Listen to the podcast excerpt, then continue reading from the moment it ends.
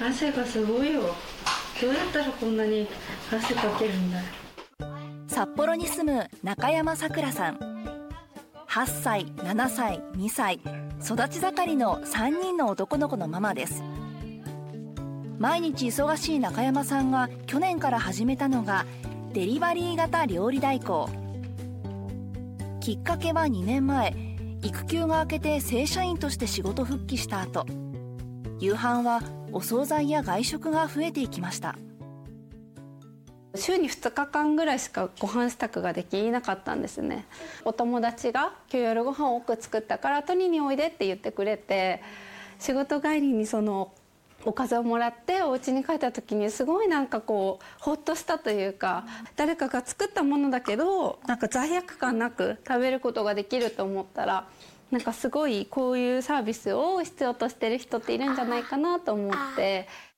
そこで始めたのがデリバリー型料理代行。家に人を呼びたくないなどの理由で料理代行の利用をためらう人向けにサービス料と食材費で食事を作って届けます。どんなサービスか密着してみました。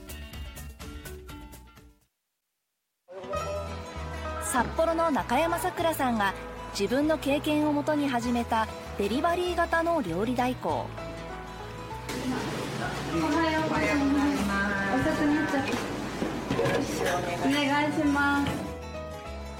調理は友人が運営するカフェのキッチンで行います。衛生のため保健所の審査を通った調理場が必要となるためです。相談したところ快く場所を提供してくれたといいます。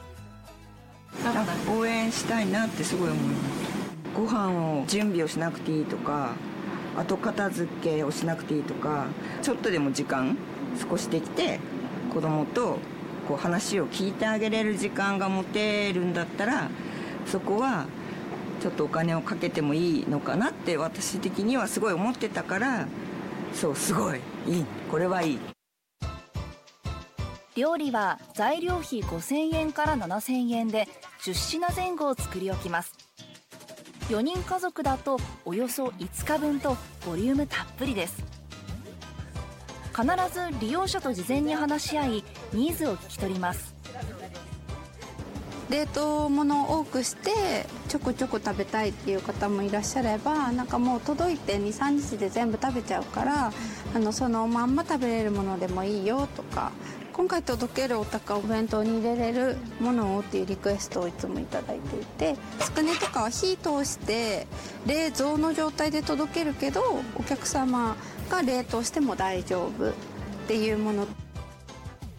好みだけではなくお弁当用のおかずにもなるものや冷凍物を多くするなど利用者の生活スタイルに合わせています。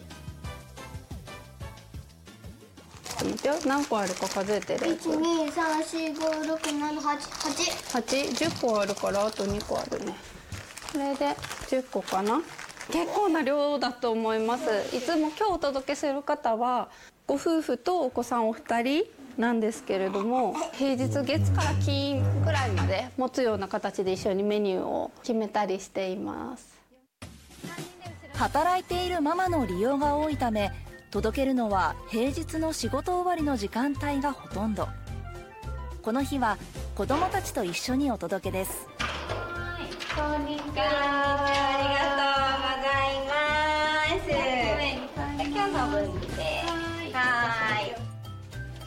こちらの家では育休明けのお母さんが職場復帰後から月2回のペースで利用しています。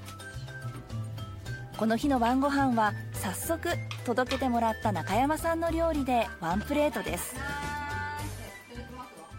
帰ってくるのが実際6時とかになってるしお休みの時っていうのもあんまりこう家にいなかったりすることが多くて作って持ってきてもらうっていうのだけだと、まあ、あの受け取りしやすいちょっとした時間でやっぱりすぐ受け取ってありがとうっていう形でできるのでそれはすごく、うん、やっぱり働いてる身としてはすごいありがたいです。中山さんのデリバリー型料理代行の料金は材料費のほか8500円。札幌市内は交通費無料です。お母さんが一生懸命愛情込めてご飯を作ってもこうイライラしながら「もう時間ないんだから」って急いで作って「何食べてくれないの?」ってイライラするよりも私が作ったものだったら多分食べてくれなくってもそんなに腹も立たないと思うんですよね。自分で作ったものじゃないから。だからそれでこう親子で過ごせる時間が増えたりとか会話が増えたりとかそれであればそれの方がいいんじゃないかなと思います。